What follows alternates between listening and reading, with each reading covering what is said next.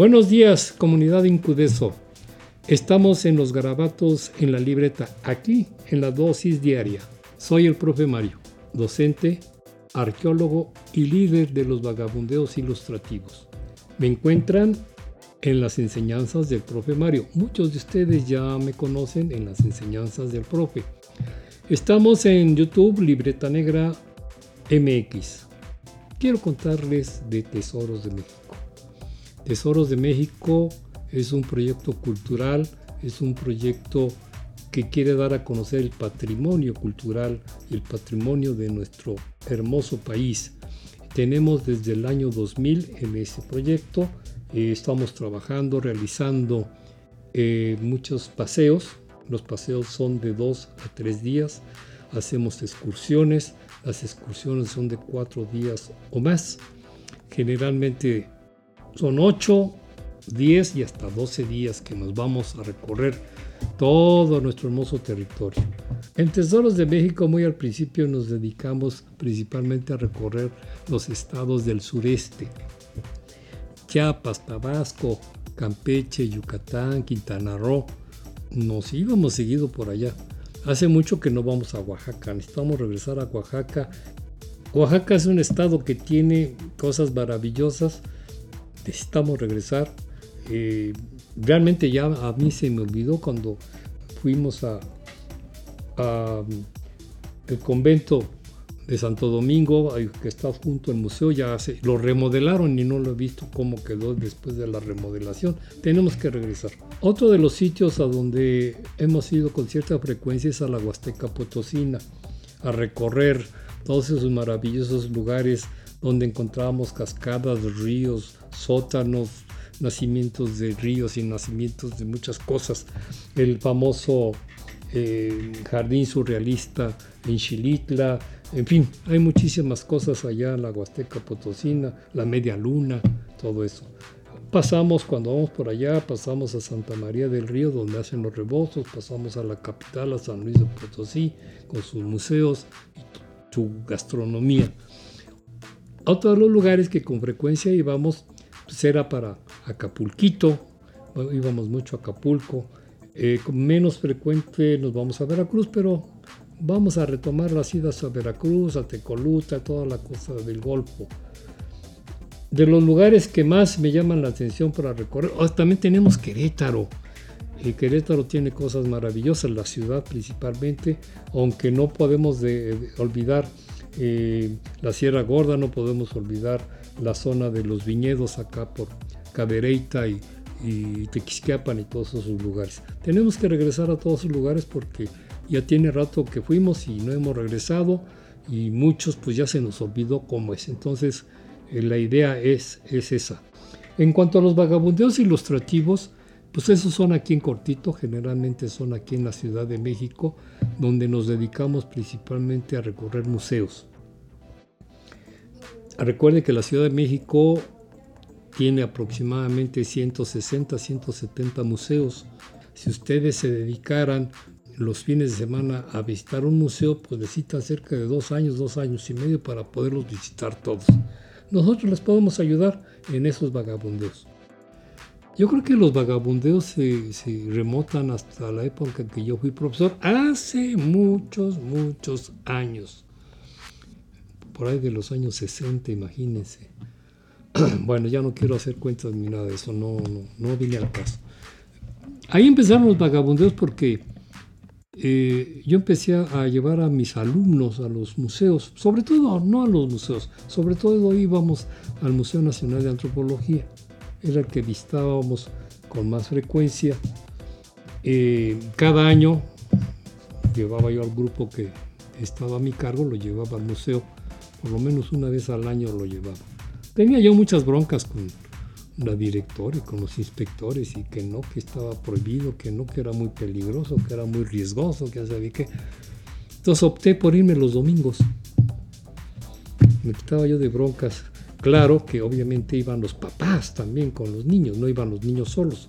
Entonces yo citaba a, a, las personas ahí en el museo, ahí nos veíamos, llegó el que tenía que llegar y me quitaba de bronca estar pidiendo permiso. Entonces lo hacíamos los domingos y nos íbamos principalmente al Museo Nacional de Antropología. Y ahí empezaron los vagabundeos prácticamente. Posteriormente estuve trabajando un tiempo en la Secretaría de Turismo como guía, después ahí mismo en la Secretaría de Turismo en un departamento.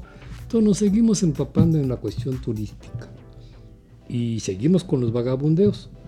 Digo, generalmente el vagabundeo es aquí en la Ciudad de México, nos enfocamos principalmente a visitar eh, los museos, aunque también a veces hacemos recorridos para ver las portadas de las iglesias, las fachadas de las iglesias, que pues prácticamente para mí siguen siendo esos edificios un museo, su estructura, su arquitectura, son eh, especiales, son únicas, se dan únicamente aquí en México. Recuerden que somos producto de un sincretismo de culturas, donde tenemos un poquito de allá, tenemos un poquito de acá y tenemos un poquito de lo que surgió después, que fueron muchas cosas. Y eso ha enriquecido mucho la ciudad, en cuanto a los edificios, incluso en los museos, las pinturas, las esculturas. Es un sincretismo, es una, una fusión de culturas muy interesante. Y eso lo, lo bonito de las, de las vagabundeos, que vamos a conocer ese tipo de, de cuestiones, de, de ese sincretismo que ha existido. En las enseñanzas del profe Mario un día se me ocurrió cómo empezaron, cómo empezaron las enseñanzas. Tengo una biblioteca que hasta el día de hoy 4 de abril del 2021, contabilizados y fichados, tengo 4.311 libros.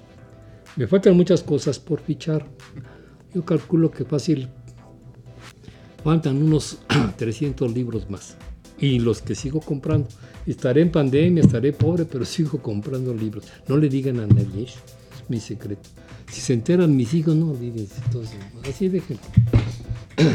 Entonces, esta biblioteca eh, se me hizo un tanto egoísta tenerla yo solo, para mí.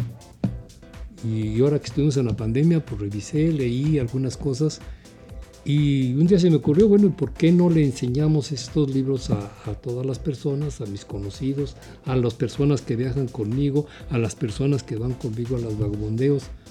Pues darles a conocer cuál es el acervo que tengo. Y así surgieron las enseñanzas del profe Mario, que no es otra cosa más que ir mostrando poco a poquito algunos de los libros con los que yo me enriquezco, donde yo aprendo, donde yo me preparo para hacer los vagabundeos, para ir a las excursiones, para ir a los paseos. ¿Por qué es importante la revisión de libros? Es una forma de estar actualizado, es una forma de tener, en primer lugar, la mente ocupadita. Y más ahora que digo, esta pandemia nos ha enseñado muchas cosas y a mí me ha nutrido mucho. Recuerden que una de las cosas que tienen los libros es que siempre están ahí. No nos regañan si no los, si no los abrimos y siempre que los abrimos nos van a dar muchísimas enseñanzas. Como experiencia yo quiero decirles que pues prácticamente tenemos un año encerrados y pues yo he estado muy ocupado, mucho, mucho del tiempo lo he aprovechado para revisar mis libros, para escribir algo sobre ellos, eh, para preparar las enseñanzas del profe eh, y para pues alejarme del estrés. No hay como leer, pónganse a leer. Yo les recomiendo mucho que se pongan a leer. Yo he seguido viajando todo el año a través de mis libros. He viajado incluso hasta Europa, me he ido y algunos otros países a través de mis libros. Por eso es importante revisar y leer.